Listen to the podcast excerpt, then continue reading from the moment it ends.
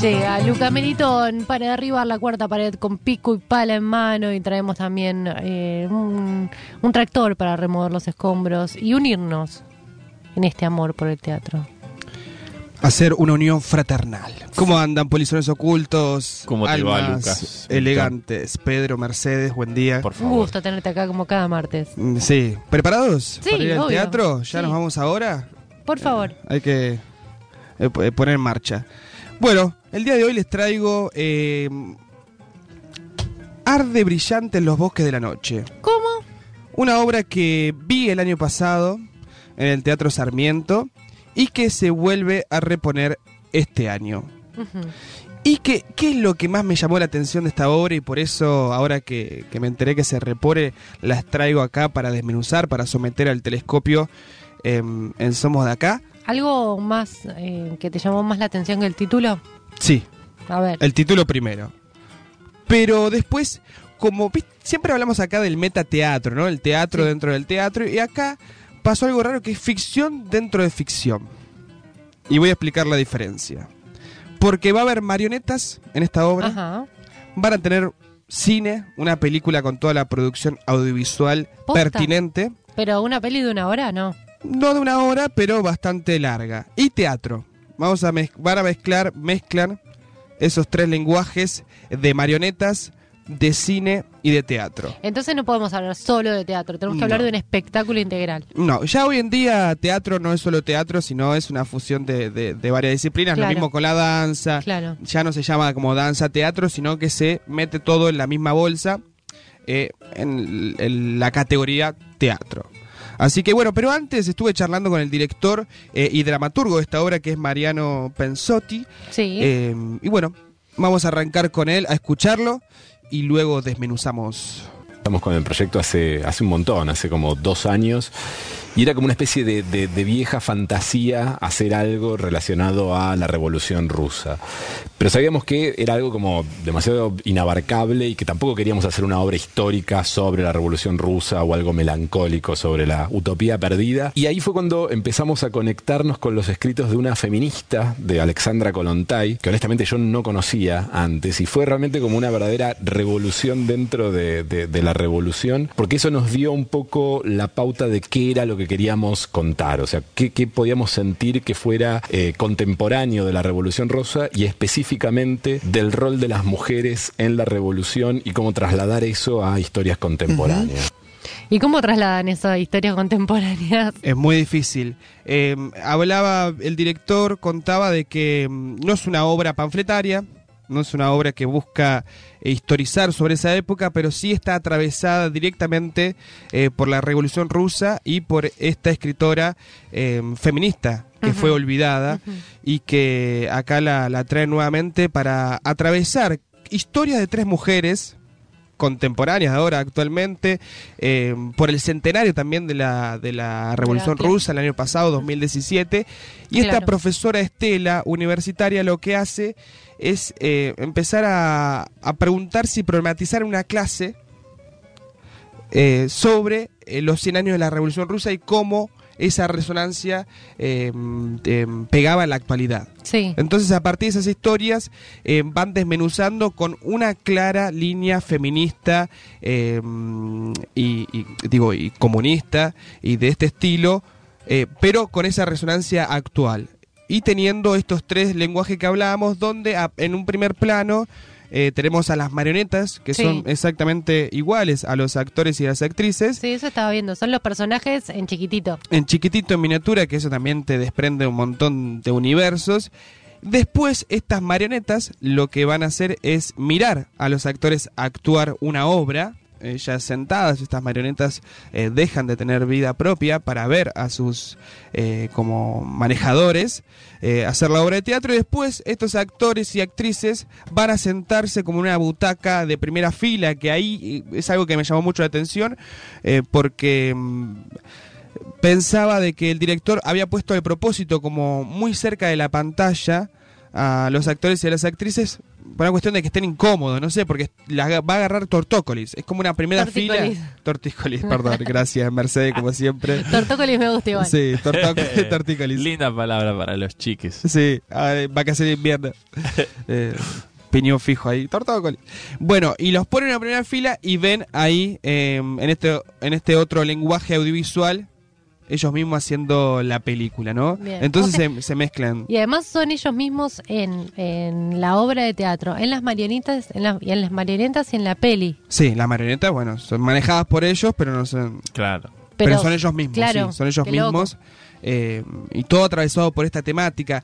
Eh, después, una obra, eh, por eso, despojada escenográficamente, pero muy interesante.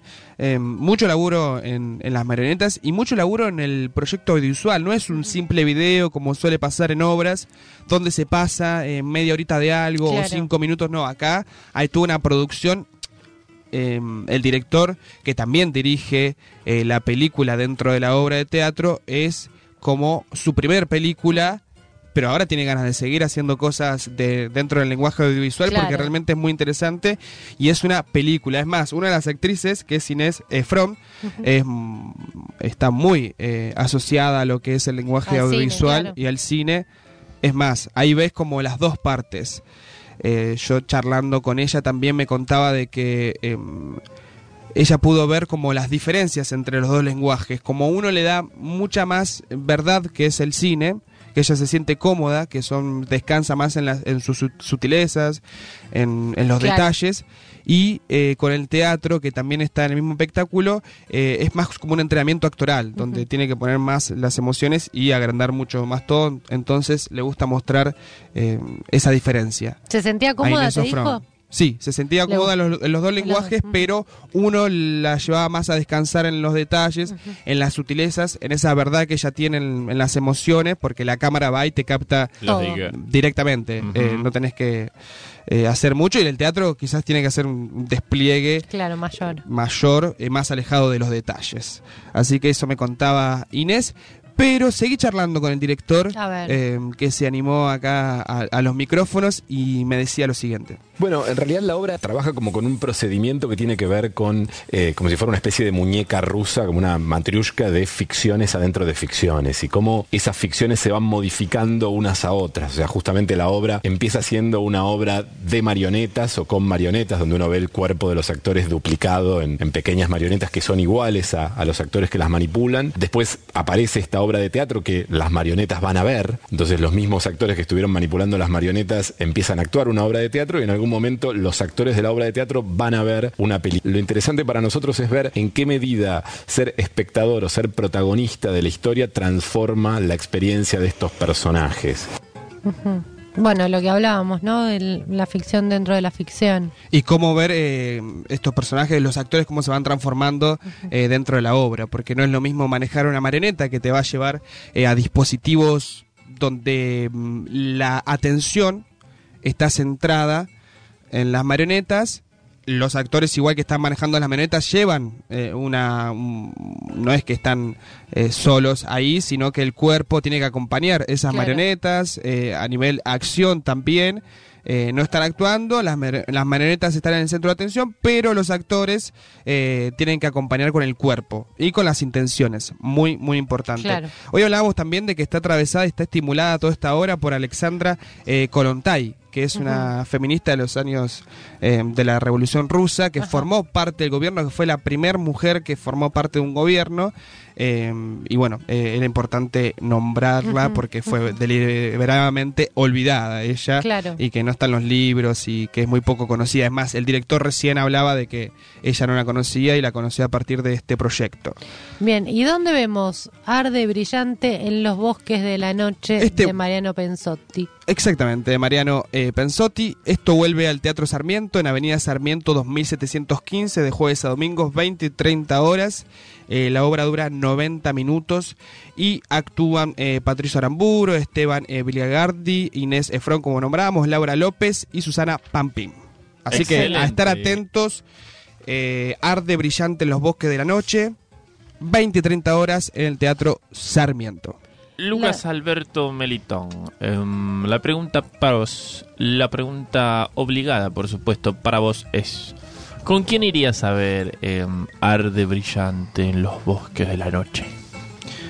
Yo creo Pedro y Mercedes, eh, con una cuestión caprichosa y arbitraria, que arde brillante en los bosques de la noche, hay que ir a verla con la marioneta de uno mismo, sentarse en su casa una tarde y dedicarse a las manualidades. ¿Qué quiere decir esto? Agarrar lo que tengamos, eh, elementos a la mano, ¿viste? ¿Vieron cuando se cocina con lo que se tiene? Sí. Lo mismo, armar una marioneta de uno mismo con lo que se tiene en la casa. Agarro un poco de cartón si tengo, eh, hago algo semejante a, un- semejante a uno mismo y me voy. foto de la infancia. Claro. Y me voy con la marioneta al teatro. Y compras Salgo a la una, calle. ¿Compras una butaca para la marioneta También. o te la sentás en las rodillas? Y me la banco que todos me miren y digan, este psicótico a- a- a- a- Tal caminando con una marioneta por la Qué calle. horror. No, no, qué horror no, es, es así. Así que, bueno, los invito a ver con su propia marioneta esta obra. Excelente. Melitón, muchísimas gracias por tu visita. Gracias, ¿eh? Ahí estaremos Adiós. hasta el martes que viene y el viernes se inaugura un segmento, así que a estar Epa. atentis eh, acá en Somos de Acá. Gracias.